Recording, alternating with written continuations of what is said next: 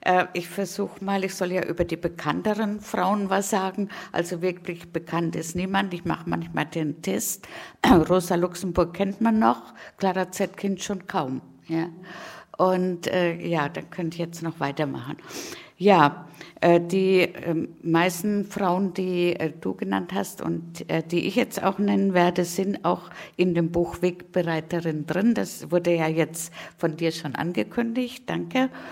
Kann ich jetzt auslassen. Und ich bin auch von Danja inspiriert, zunächst den Zugang zu sagen, wie ich dazu gekommen bin, mich mit jetzt 1918 zu beschäftigen. Ja, ich wurde ja schon so vorgestellt, halt als Spezialistin. Ich bin keine Spezialistin für irgendwas, äh, weil ich habe viel zu viele Themen äh, im Laufe meines schon etwas längeren äh, Lebens bearbeitet und fand es immer wieder spannend. Und so bin ich auch vor ja, äh, vielleicht war schon vor 20 Jahren wahrscheinlich, aber vor zehn Jahren hatte ich ganz, ganz besonders viele Vorträge zum Frauenwahlrecht. Äh, und damals wurde das so diskutiert, dass für die Frauen alle Träume schon erfüllt waren, als das dann äh, verabschiedet war äh, und äh, sie eigentlich gar nicht mehr weiter zu kämpfen müssen. Und tatsächlich haben sich auch äh, bürgerliche Frauenvereine danach aufgelöst, ja, weil sie am Ende ihre Träume gewesen wären. Und das hat mich dann natürlich inspiriert, ein bisschen weiter zu forschen. Äh, ich habe dann noch äh, vor zwölf Jahren, das war 2006, ähm, äh, eine große Ausstellung im Bonner Frauenmuseum mitgemacht. Und ja, das war auch schwierig. Besonders ähm, habe ich festgestellt, dass die bürgerlichen Historikerinnen eben auch über bürgerliche Frauen arbeiten. Ja, und äh, dass äh, der Kampf äh, meiner Ansicht nach hauptsächlich, das werde ich auch gleich noch was dazu sagen, von den Sozialistinnen geführt äh, und dann auch gewonnen worden ist, das geht dann unter. Da werden also so wie Marie Stritt und andere, die werden dann hoch aufgehängt. Die haben sich erst 14 Tage, kann man sagen, äh, bevor das Wahlrecht verkündet worden ist, entschlossen, dass sie jetzt auch das Allgemeine wollen. Äh, und äh, das, äh, die Ausstellung, äh, die war recht gut, äh, weil die war, ging ja ganz Europa. Äh, da waren bis äh, äh, Liechtenstein, wo dann ganz junge Frauenwahlrechtskämpferinnen waren, weil die es erst so spät gekriegt haben, waren alle vertreten. Äh, und für die deutschen Frauen war es aber dann wirklich so, dass auf der einen Seite die linken Frauen waren, die Sozialistinnen, und auf der anderen Seite die Rechten. Da gab es noch witzige ähm, äh, äh, Punkte, äh, dass Luise Otto, die Gründerin der bürgerlichen Frauenbewegung, äh, dann auf der linken Seite gewesen ist, weil ich sie geschrieben habe. Und ähm, ja, also da wurde mir halt so bewusst, warum die Frauen überhaupt untergehen. Äh, Frauen, bürgerliche Frauen schreiben über bürgerliche, Männer schreiben über Männer. Das wird dann auch in den Büchern so weitergegeben. Historiker schreiben äh, eben auch über Männer und äh, ja, genau. Äh, so kommt es dann, dass so vieles äh, überhaupt ähm, erst wieder ans Tageslicht geholt äh, werden muss.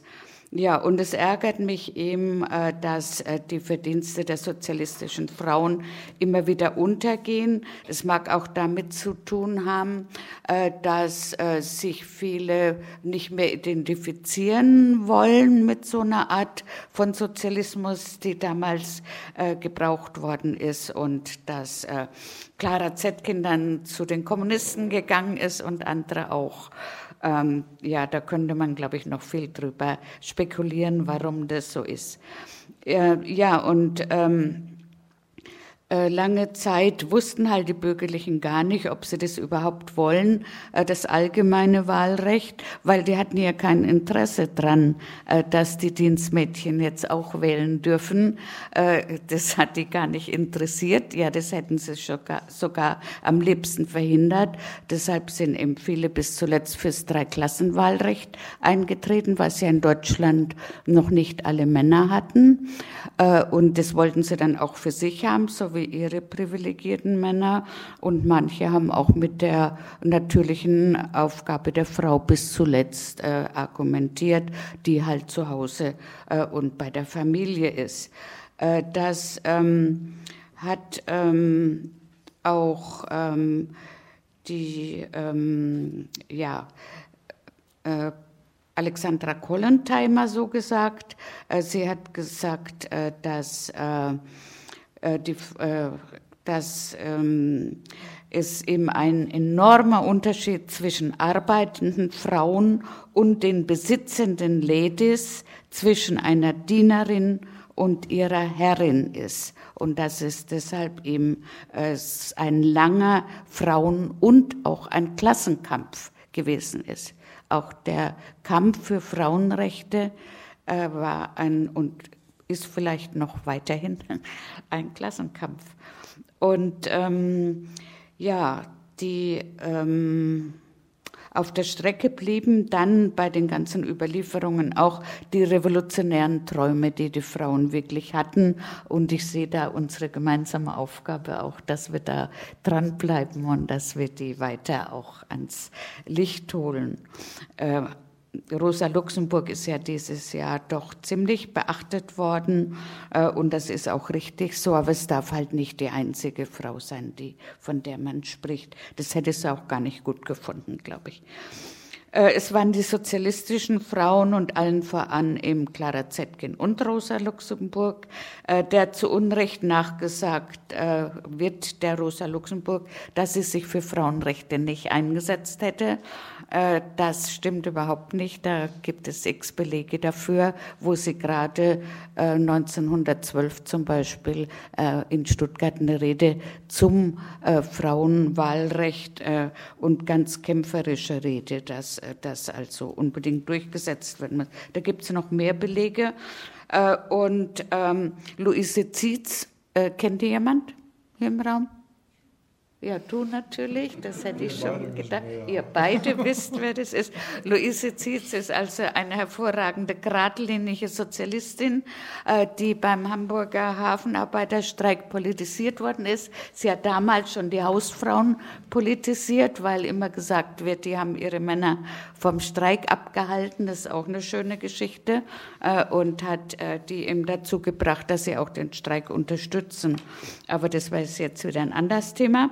Und sie hat schon als Kind in der Heimarbeiterfamilie mitarbeiten müssen, hat sie für soziale Ungleichheit, äh, über soziale Ungleichheit schon als Kind aufgeregt, äh, weil die Jungs äh, zum, zur höheren Schule durften und sie nicht äh, und weil, die, ähm, weil sie eben arbeiten musste und die Frauen ihr kein Geld geben wollten, weil sie noch so klein ist und äh, also da hat gibt's also hat sie selber drüber geschrieben. Äh, glühender Hass äh, gegen Ausbeutung und Unterdrückung und proletarischer Trotz und Stolz haben auch äh, im äh, Reichstag aus, ihre, äh, aus ihren Reden gesprüht. Das hat ein späterer Freund äh, in der USPD, aus der USPD über sie gesagt. Und sie hat ungefähr 40, also ich habe sie jetzt nicht gezählt, kleine Agitationsbüchlein geschrieben als Arbeiterin äh, die äh, ich selbst mit Gewinn gelesen habe. Ich muss sagen, die war wahrscheinlich eine bessere Soziologin als ich, äh, was sie damals die Situation der Arbeiterin analysiert hat und die zum Kampf aufgerufen hat. Aber seitdem lasse ich mir auch nicht sagen, dass wir uns nicht politisch auch äh, aus dem Fenster hängen dürfen und auch dazu aufrufen dürfen, auch als Wissenschaftlerin. Ja, und bei Luise Zietz ist mir aufgefallen eben, was auch für andere andere äh, Sozialistinnen gilt, äh, dass sie aus ihren Reden eine Überzeugung spricht, ja, die, ähm, dass das, was sie tut, richtig ist und äh, diese Überzeugung, die muss man erst gewonnen haben, bevor man sie weitergeben kann. Und das fehlt es heute bei den Politikern, glaube ich, Politikerinnen auch zum Teil. Ihr kam ihm zugute, dass sie die Nöte äh, der Arbeiterinnen kannte. Viele der Frauen hatten keine formale Bildung. Äh, du hast mal geschrieben, die waren ungebildete Arbeiterinnen, das glaube ich nicht. Die hatten nur keine formale Bildung, die waren anders gebildet. Äh, ich habe selbst ähm, so eine Großmutter gehabt, aber von der habe ich total viel gelernt. Ähm, ja, äh, das, ähm, trifft also auch, dass sie im total äh, viel sich angeeignet haben, trifft auch für die einfachen Arbeiterinnen und Arbeiter, Frauen äh, zu. Ich unterscheide zwischen den Arbeiterinnen, die in der Industrie- und Heimarbeit gearbeitet haben und den Arbeiter-Ehefrauen, die äh, eben auch zum Teil politisch tätig waren.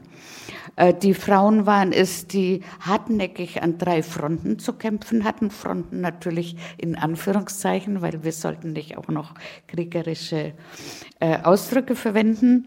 Äh, sie hatten gegen die Repressalien der Behörden zu kämpfen und gegen viele ihrer bürgerlichen Geschlechtsgenossinnen, aber auch gegen die Frauenfeindlichkeit mancher Genossen.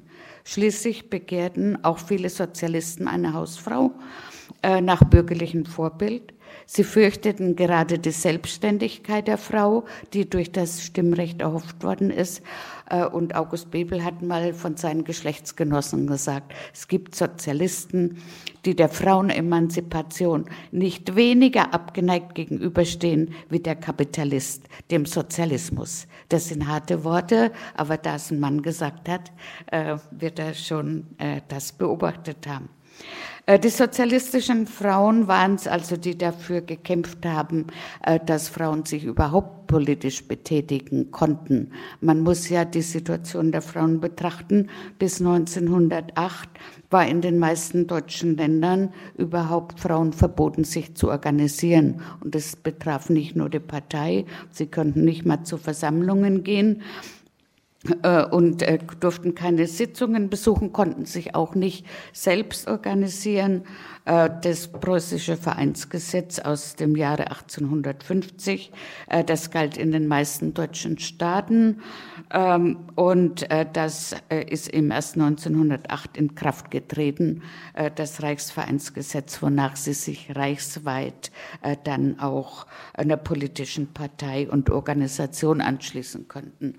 Das war auch so die Hochzeit äh, der ähm, proletarischen Frauenbewegung, die halt dann massenweise äh, in die Sozialdemokratische Partei eingetreten sind, die ja bis dahin die sozialistische linke Partei war. Eine andere gab es ja nicht. Ja, und sie haben das natürlich auch unterlaufen, dieses Vereinsgesetz, aber das hat Kraft gekostet und Mut. Die sind dann auch im Gefängnis gelandet mitunter und dann haben sie sich mit Demonstrationszügen wieder abgeholt und haben am gleichen Tag weitergekämpft. Ja, und diese Frauen, die waren es auch, äh, die August Bebel dazu gebracht haben, äh, dass er 1875 am Gotesberger Parteitag die Forderung nach dem allgemein gleichen geheimen Wahlrecht für alle Staatsbürger im Parteiprogramm ähm, äh, eingeschrieben haben dass diese Forderung äh, äh, mit dem Zusatz vertreten wurde, dass auch die Frauen ähm, wahl, wahlberechtigt sein konnten. Ja, aber da konnte er sich damals noch nicht durchsetzen. Äh, die männlichen Genossen haben dann gesagt, ja, das ist ja nicht so, dass wir es gegen Frauen haben, aber die sind noch nicht so weit und es ist vielleicht äh, taktische Gründe, erstmal lieber nicht, dann wählen die vielleicht gar nicht uns Sozialdemokraten. Äh, und es war dann halt Clara Zetkin, die auf dem Parteitag 1891 in Erfurt dann die Genossen davon überzeugt hat, dass allgemein und gleich ja schließlich auch die Frauen mit einschließen musste. Und dann musste Bebel 1895 den Gesetzentwurf im Reichstag einbringen. Und da musste er sich gefallen lassen, dass alle Männer, Frauen waren ja noch nicht drin, außer vielleicht auch nicht ganz alle von seiner eigenen Partei, haben vielleicht auch ein paar gelacht. Also die haben ihn richtig gehend ausgelacht. Äh, das sagen die äh, Reichstagsprotokolle. Und das ganze Spiel ist dann, Bernstein ist auch nochmal ausgelacht worden, äh, das ist dann immer noch weitergegangen. Äh, bekannterweise waren es auch die Sozialistinnen.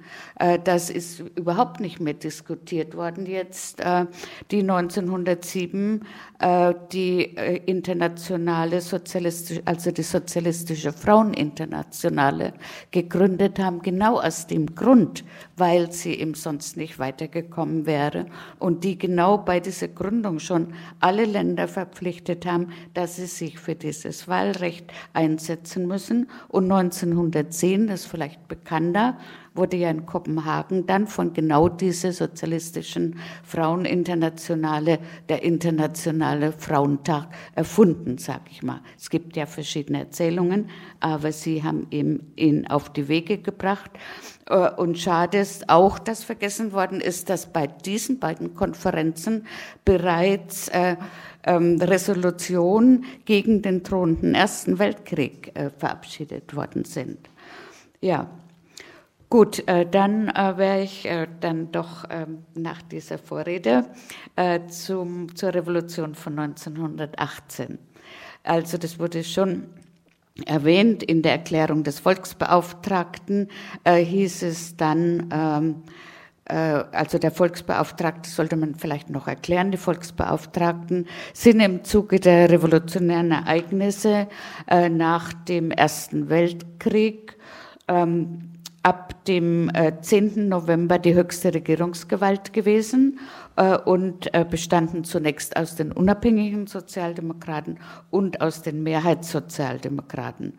Und am 12. November wurde ihm dann die bekannte ähm, äh, äh, also bekannte ähm, äh, Schrift äh, veröffentlicht. Alle Wahlen zu öffentlichen Körperschaften sind fortein nach dem gleichen geheimen äh, direkten Wahlrecht äh, zu vollziehen. Alle mindestens über 20 Jahre alten männlichen und weiblichen. Äh, das war ganz wichtig. Es wurde schon darauf hingewiesen, äh, dass es da schon Flugblätter gab von den Reden, die das auch auf ihren äh, Programmen haben. Äh, und es ist auch, wird auch oft vergessen, dass gleichzeitig der Acht-Stunden-Takt, der später wieder abgeschafft worden ist, eingeführt worden ist mit dieser Resolution und auch eine Dienstmädchen, eine menschenunwürdige Dienstmädchenverordnung auch abgeschafft worden ist. Also da konnte man, hinter diesen Forderungen konnte man wohl auch nicht mehr zurückbleiben als Friedrich Ebert, der ja ähm, äh, eben das, äh, der, der Chef der Truppe gewesen ist. Äh, ja, äh, darauf, dass äh, das Wahlrecht also nicht geschenkt äh, worden ist, hat die dann ja auch schon hingewiesen. Und es ist auch nicht geschenkt worden, wenn die noch so fleißig beim Nationalen Frauendienst mitgearbeitet haben, der ja quasi die Heimatfront dargestellt hat äh, wo ähm, ja der Krieg einfach mit unterstützt worden ist. Es ging ja nicht nur um Wohlfahrt, es ging äh, bei dem Nationalen Frauendienst auch um die Verteilung der Arbeitsplätze in der Kriegsindustrie äh, und äh, vieles andere. Und äh, diesem Nationalen Frauendienst haben auch Sozialdemokratinnen mit unterstützt, unter anderem Marie Juchatz. Äh, der muss man zugute halten, sonst gäbe es vielleicht keine Arbeiterwohlfahrt. Das wäre zumindest damals auch nicht gut gewesen. Ja, und diese Verbindung zwischen Front und Heimatfront, äh, äh, ähm, äh, ja, da genau zu gucken, äh, das finde ich ganz wichtig. Da bin ich einfach erst dabei, weil so ein Krieg, der funktioniert halt nur, äh, wenn auch die Heimatfront äh, funktioniert. Äh, deshalb äh, hat äh, Friederici da auch nicht ganz recht. Freilich wird der Krieg als produktiv bezeichnet und das Kindererziehen als unproduktiv, aber das gehört beides zusammen.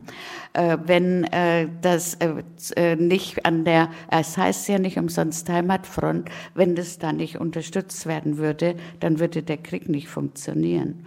Ja, so viel nur dazu. Ja, der Rat der Volksbeauftragten, da war ja, also wie ich schon sagte, der Chef der Mehrheitssozialdemokrat Friedrich Ebert. Und der bestand ebenso wie das Kabinett ausschließlich aus Männern. Da war keine Frau dabei. Friedrich Ebert hasste die Revolution wie die Sünder. Äh, das wird jetzt ein bisschen modifiziert. Er soll das nicht äh, so schlimm gesagt haben oder in einem ganz unbedeutenden Zusammenhang. Aber ich finde, das war wohl so. Alles spricht dafür. Rosa Luxemburg und ihre Anhängerin, die fanden die Revolution großartig. Alles andere ist Quark, äh, wird äh, immer zitiert. Die Vertreter der USPD haben dann den Rat der Volksbeauftragten auch verlassen Äh, und ähm, weil sie eben für die sozialistischen Räterepublik weiterarbeiten wollten und der Mehrheitssozialdemokratische Rat setzte sich für die baldigen Wahlen zur verfassungsgebenden Nationalversammlung ein. Äh, das ging also alles äh, ziemlich ad hoc und die Frauen, äh, die sich dazu geäußert haben, fanden das alle viel zu früh. Die der Endpunkt der äh, Novemberrevolution wird ja auch oft so gesehen, dass es dann die Nationalversammlung äh, war. Das ist natürlich Quatsch. Äh, die, die Revolution dauerte bekanntlich bis Ende Juni, äh, wir wissen das natürlich, äh, und endete dann blutig.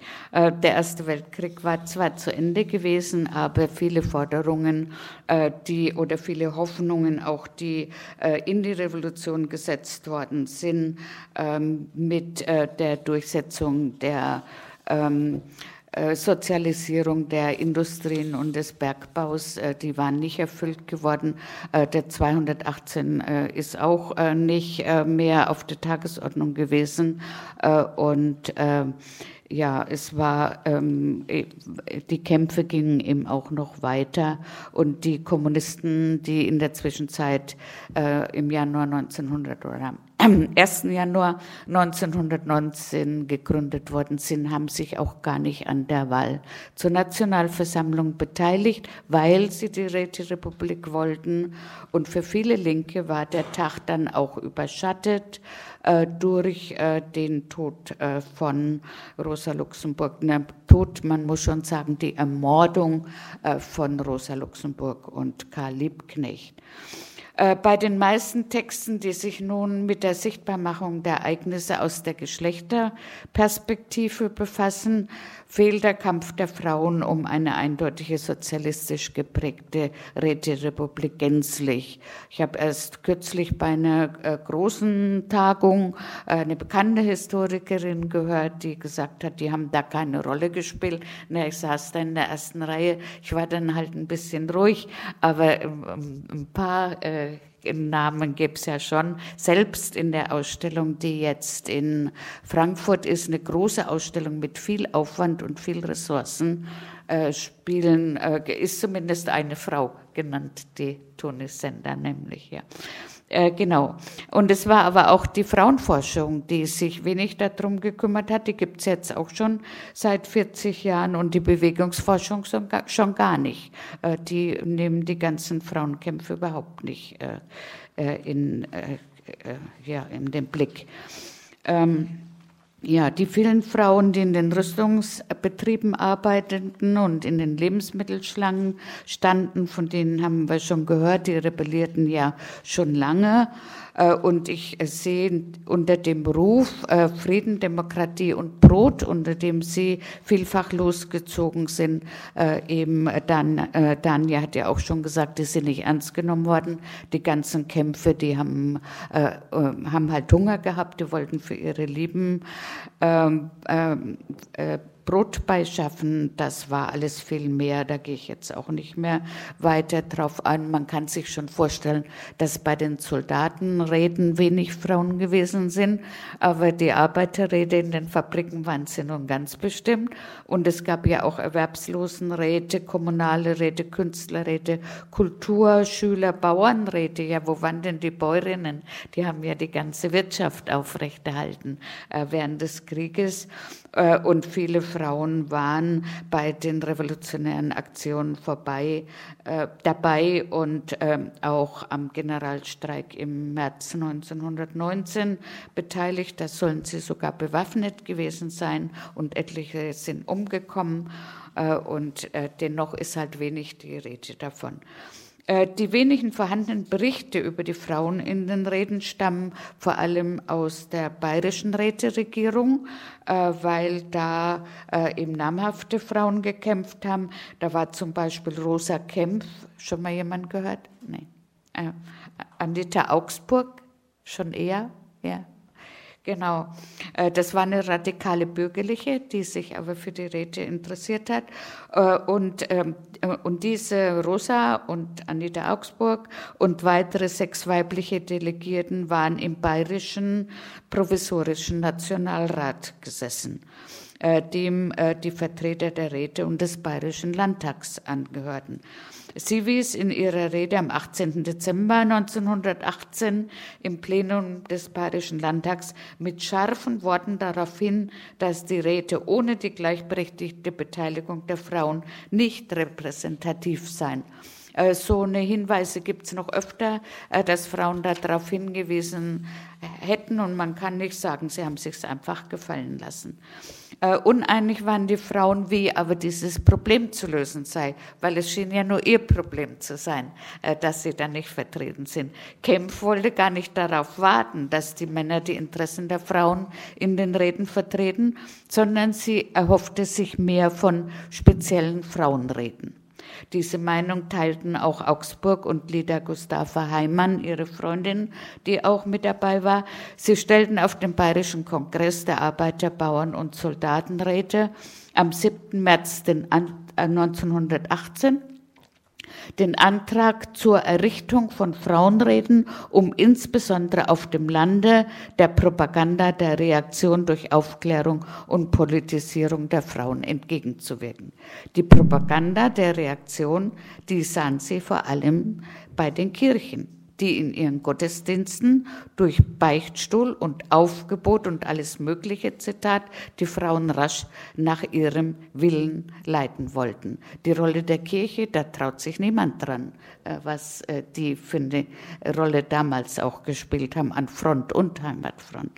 Äh, Toni Sender, die seit der Novemberrevolution Mitglied und Generalsekretärin der Exekutive des Arbeiterrats in Frankfurt am Main war, also hoch angesiedelt, kämpfte dagegen für die Integration von Frauen in die bestehenden Arbeiterräte. Sie schlug eine Quotierung vor. Frauen sollten in den Räten entsprechend ihrem Anteil an der Anzahl der Beschäftigten vertreten sein. Wie Clara Zetkin, die äh, später in der KPD gewesen ist, äh, die die Stuttgarter Räte unterstützte, richtete sie ihr Augenmerk vor allem auf die Heimarbeiterinnen und die Hausangestellten und wandte sich gegen den Ausschluss der Hausfrauen aus der Rätebewegung. Also man hat ja auch immer wieder versucht, Ausschlüsse zu finden, weil sie durch, also die Hausfrauen eben äh, durch wichtige Reproduktionsarbeit politische Aktionen erst ermöglichen. Eine alte Diskussion, die auch heute noch geführt wird. Sie wollte das Problem durch die Hausfrauenräte lösen die in die lokalen Räteversammlungen eingebunden waren, beziehungsweise durch die Einbeziehung von Hausfrauen in die Arbeiterräte der Betriebe der Männer. Äh, Toni Sender entwarf gleichzeitig Konzepte zur rationellen und gemeinschaftlichen Gestaltung der Hausarbeit. Die haben also nicht einfach lamentiert, ey, wir können nicht politisch arbeiten, weil wir den Haushalt machen müssen. Nein, da haben sie Konzepte entwickelt, um die Hausfrauen zu entlasten und für andere Arbeiten freizustellen. Martha Arendsee, die später auch zur KPD ist, konkretisierte die Vorschläge durch Konzepte für Einküchenhäuser, öffentliche Waschanstalten, Kindergärten und andere Gemeinschaftseinrichtungen, machte sich also ebenfalls Gedanken um den sogenannten zweiten Arbeitsbereich der Frauen. Letztlich wäre das Ziel der Hausfrauenräte gewesen, diesen Berufsstand Hausfrau abzuschaffen. Keines der Konzepte wurde wirklich auf breiter Ebene verwirklicht. Sehen wir mal von solchen Siedlungen wie die Karl-Marx-Siedlung oder auch äh, ja, ähm, äh, äh, ja, äh, Gemeinschaftskonzepte, Gemeinschaftshäuser gab schon einige auch in Berlin äh, ab. Aber ähm, wir können schon feststellen, äh, die Frauen haben eben nicht nur das familistische Konzept, dass sich alles in der Familie äh, abspielen muss, beklagt, sondern sie haben auch Handlungskonzepte für Veränderungen entwickelt. Zu wenig Zeit blieb äh, den Revolutionärinnen. Auch konnten die dringenden Forderungen der Frauen in den Reden nach Quotierung in den Parlamenten, die haben sie auch gestellt, nach Ministerinnen und nach Bürgermeisterinnen, nach Koedukation in der Schule, nach Gleichberechtigung in Beruf und Familie, nach der Aufhebung des Zölibats für weibliche Beamte, was ja erst 55 wirklich abgeschafft worden ist, nach der Gleichstellung von ledigen Müttern und unehelichen Kindern, nach der Streichung des Paragraphen 18, äh, 218 natürlich, samt allen folgenden im Strafgesetzbuch. Das konnte nicht weiter verfolgt werden. Äh, äh, freilich waren äh, die revolutionären Forderungen ähm, auch Forderungen, die 1918 äh, galten und bis heute zum Teil nicht durchgesetzt sind, wenn ich an den Paragraphen 218 alleine denke. Ja, tatsächlich waren äh, im November 1918 zahlenmäßig äh, die Frauen wenig vertreten. Äh, wir haben äh, Zahlen aus 28 Städten, wo es Räte gab, äh, dass da nur 50 Frauen in den Räten insgesamt verzeichnet waren und nur in wenigen haben sie auch wirklich eine bedeutende Mitarbeit entfaltet. Offensichtlich sind sie von den männlich dominierten äh, Gremien ausgebremst und ausgegrenzt worden. Auf dem Allgemeinen Arbeitskongress der Arbeiter- und Soldatenräte, da gibt es zwei Bücher drüber, die ich vor Zeit schon ausgezählt habe und bei den Anwesenheitslisten äh, danach geguckt habe. Äh, das war am 16. bis 21. Ähm, Dezember 1918 in Berlin. Da waren von 496 Delegierten zwei Frauen. Das war Käthe Loy aus Danzig von der USPD und Clara Noack aus Dresden von der SPD. Um die geringe Repräsentanz der Frauen dann auch deutlich zu machen, begann Käthe Loy ihre Rede, das ist die einzige Rede, die eine Frau äh, da gehalten hat, mit der Anrede Parteigenossen und Parteigenossin.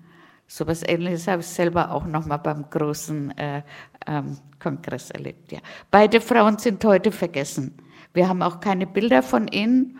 Äh, jedenfalls sind keine auffindbar in den äh, Archiven. Ähm, und äh, Genau, also diese Anrede wird heute dann auch mal von Männern äh, zitiert. Die sind ja jetzt ausgewertet, die Protokolle. Einzelne Frauen fanden sich dann in regionalen und kommunalen, äh, kommunalen Frauenreden. Da bin ich jetzt gerade wieder auf eine ähm, Neuköllnerin äh, gestoßen, äh, die da dabei mitgemischt hat, Frau Schulz. Ähm, aber auch nach innen muss man eben auf den, auch auf den vorhandenen Fotografien suchen, weil sie zwischen den zahlreichen Männern kaum zu finden sind. Noch schwierig ist dann die Suche nach den Reden. Äh, die Mitglieder des Großberliner Arbeiter- und Soldatenrats, da war Anna Nemitz, eine bekannte Sozialdemokratin, die in der USPD gewesen ist, äh, und die gehörte auch dem Arbeiter, äh, Soldaten, Soldatenrat in Charlottenburg an, also sowohl dem Großberliner als auch dem Charlottenburger. Äh, und äh, sie hat sich bei der Vollversammlung der kommunalen Räte Großberlins äh, überhaupt kämpferisch für den Erhalt der kommunalen Räte eingesetzt, um die Revolution weiterzuführen und abzusichern. Da war auch die schon erwähnte Claire Kasper dabei. Und es gibt ein Bild, was ich auch habe und auch äh, schon gezeigt habe, äh, von diesem kommunalen äh, äh Rat äh, Großberlins. Da sind lauter Männer drauf. Da ist so eine Runde von Männern. Und er sagt, ja, wo sind denn dann die beiden? Man kann noch nicht mal sagen, dass die rausgegangen sind, weil es waren keine Stühle frei. Also die sind einfach äh, nicht mitfotografiert worden. Claire Kasper gehörte zudem zum Führungskreis der revolutionären Obleute in Berlin, die ja auch oft erwähnt werden. Und sie war maßgeblich an der Besetzung von Rüstungsbetrieben, äh, Rathaus und Polizeiwache und einem großen Demonstrationszug äh, im Reichstag beteiligt. Bei dem Januarstreik, der auch schon erwähnt wurde, mit 400.000 Rüstungsarbeiterinnen, äh, die gegen den Krieg und die schlechte Versorgung äh, demonstriert haben, war die engagierte Berliner Gewerkschafterin und Pazifistin als einzige Frau maßgeblich beteiligt. Da gibt es auch wieder ein kleines Protokoll, äh, wo sie als unbekannte Frauensperson unter Männern registriert worden ist. Äh, nachdem der Streik blutig niedergeschlagen war, haben dann die Obleute beschlossen, sich für zukünftige Auseinandersetzungen zu bewaffnen. Und Kasper, unverdächtig, hat ihre Wohnung zur Verfügung gestellt äh, und ist dann denunziert worden, weil dort die Waffen gelagert haben. Und da hat sie aber die äh, Obrigkeit davon überzeugt, äh, das waren damals die örtlichen Gendarmen, die Obrigkeit, äh, dass sie niemals sich auf so eine gefährlichen Sachen einlassen würde. Da hat sie dann äh, eben ausgespielt, dass sie als Frau dafür gar nicht in Frage kommt. Das hat man ihr dann äh, auch abgenommen. Sie hat dann aber weiter Flugblätter verteilt und war weiter revolutionär tätig. Äh, in München da kann ich jetzt nicht alles erwähnen, da gibt es schon einiges. Da haben die Frauen auch sehr äh, äh, eifrig gearbeitet in diesem Jahr. Äh, ähm, da war die schon erwähnte Rosa Kempf, Anita Augsburg, Lida Gustava Heimann äh, und äh, Sarah Sonja Lerch, von der wir auch wenig Unterlagen haben. Äh, deshalb hat Cornelia Naumann einen Roman über sie geschrieben, den ich auch äh, gerne mal vorstellen möchte. Äh, Lerch war eine russische Jüdin, die schon 1905 bei der russischen Revolution dabei war und im Januarstreik mit Kurt Eisner an der Spitze der Arbeiter gewesen ist. Als dann alle Streikenden wegen äh, Landesverrats verhaftet wurde, kam sie auch ins Gefängnis. Anträge auf Haftverschonung wegen Krankheit wurden rigoros abgelehnt. Stattdessen kam sie in Isolationshaft. Sie muss schwerkrank gewesen sein. Äh, also äh, nach acht Wochen am 29. März 1918 wurde sie in ihrer Zelle in Stadelheim tot aufgefunden, erhängt. Darüber hat auch Clara Zetkin noch äh, ja, einen Nachruf äh, geschrieben. Die Konzepte der wenigen Frauen in den Reden konnten nicht mehr umgesetzt werden. Durch die Nationalversammlung haben sie an Bedeutung abgenommen. Und äh, ich würde wie manche andere auch sagen, es war eine unvollendete Revolution. Und äh, ja, wir hätten vielleicht noch mehr Lehren daraus ziehen können. Eine, einige wenige Frauen, die in den Reden aktiv waren, äh, sind dann in die Nationalversammlung eingezogen für die SPD und USPD. Äh, zunächst für die USPD. Luise Zietz kämpfte in der Nationalversammlung vergebens für eine sozialistische Republik. Ich habe gerade erst ihre Rede gelesen. Sie hat die zweite Rede, die eine Frau gehalten hat. Am nächsten Tag nach Marie Juchatz, äh, die jetzt immer zitiert wird, hat sie die zweite Rede gehalten. Und es war eine kämpferische Rede. Sie war mit vollem Herzen Befürworterin des Rätesystems und hat auch diejenigen, äh, die äh, das verhindert haben, ange äh, äh, hat äh, ja deren Schuld äh, da auch preisgegeben. Sie ist dauernd mit Pfiffen unterbrochen worden und äh, konnte kaum ausreden. Die Frauen der konservativen Parteien haben sie auch überhaupt nicht ernst genommen. Äh, sie hat ähm, gekämpft für Gleichstellungsfrauen, Familien und Sozialpolitik und hat ähm, ja alle Anträge, die die USPD eingebracht hat, sind so gut wie keine durchgekommen. Agnes Neuhaus äh, um mal eine bürgerliche zu nennen, aus dem Zentrum, gute Katholikin, sagte ihr einmal ins Gesicht, dass sie ja, Agnes Neuhaus, das Wahlrecht gar nicht wollte, was der ganze, das ganze Theater da soll. Also so weit ging das. Die haben ja dann Frauen äh, von den Konservativen reingeholt, die nie fürs Frauenwahlrecht gekämpft haben. Anita Augsburg hat sich schon bei den Konservativen, die war ja bürgerlich, äh, hat sich schon beworben, die kam aber nicht mal in die äh, Münchner äh, Landesversammlung. Die meisten wurden also eben abgebügelt. Die Sozialistinnen brachten aber, wie ich finde, trotzdem äh, neue Themen in das Parlament, äh, denn sie sorgten dafür, dass die sozialen Probleme, die die unteren Schichten betrafen, auch aufgenommen worden sind, weil sie meistens Mädchen, Weberinnen und so weiter waren und die selbst kannten. Und ähm, halt dann öffentlich in die Diskussion brachten, selbst wenn Anträge runter sind. Sie haben immerhin äh, ein Jugendwohlfahrtsgesetz durchgesetzt, äh, was ähm, es gab auch ein paar parteiübergreifende Aktionen, aber wenig. Ja, die liberalen und konservativen Volksvertreterinnen haben halt ihren Stand oder äh, ja repräsentiert. Ich denke, das hat sich bis heute nicht so viel geändert. Möchte doch äh, zum Schluss noch äh, damit enden finden, äh, dass das Ganze nur bis 1933 gedauert hat. Dann ist das passive Wahlrecht zumindest äh, zurückgedreht worden, indem die Frauen aus dem Reichstag entfernt worden sind, indem äh, sie nicht mehr aufgestellt worden sind. Und äh, das sollte uns auch äh, ja, eine Lehre sein, dass man erkämpfte Rechte äh, auch ähm, äh, dafür eintreten muss, dass die aufrechterhalten äh, werden. Und Clara Zetkin hat ja in einer äh, wirklich tollen Rede, wo einem die Tränen kommen, von die alte Frau hört. Es ist einfach so, nochmal in ihrer allerletzten Rede darauf hingewiesen, wie wichtig das ist gegen den Faschismus. Eine Einheitsfront hat sie es genannt, wie auch immer Bündnisse, würde ich sagen, zu schließen, weil der Rechtsruck heute in der Gesellschaft ist einfach nicht mehr zu übersehen. Äh, und äh, wenn wir uns mit Geschichte befassen, äh, Geschichte an sich ist auch für die Katz, wenn wir keine Lehren daraus ziehen für heute. Dankeschön.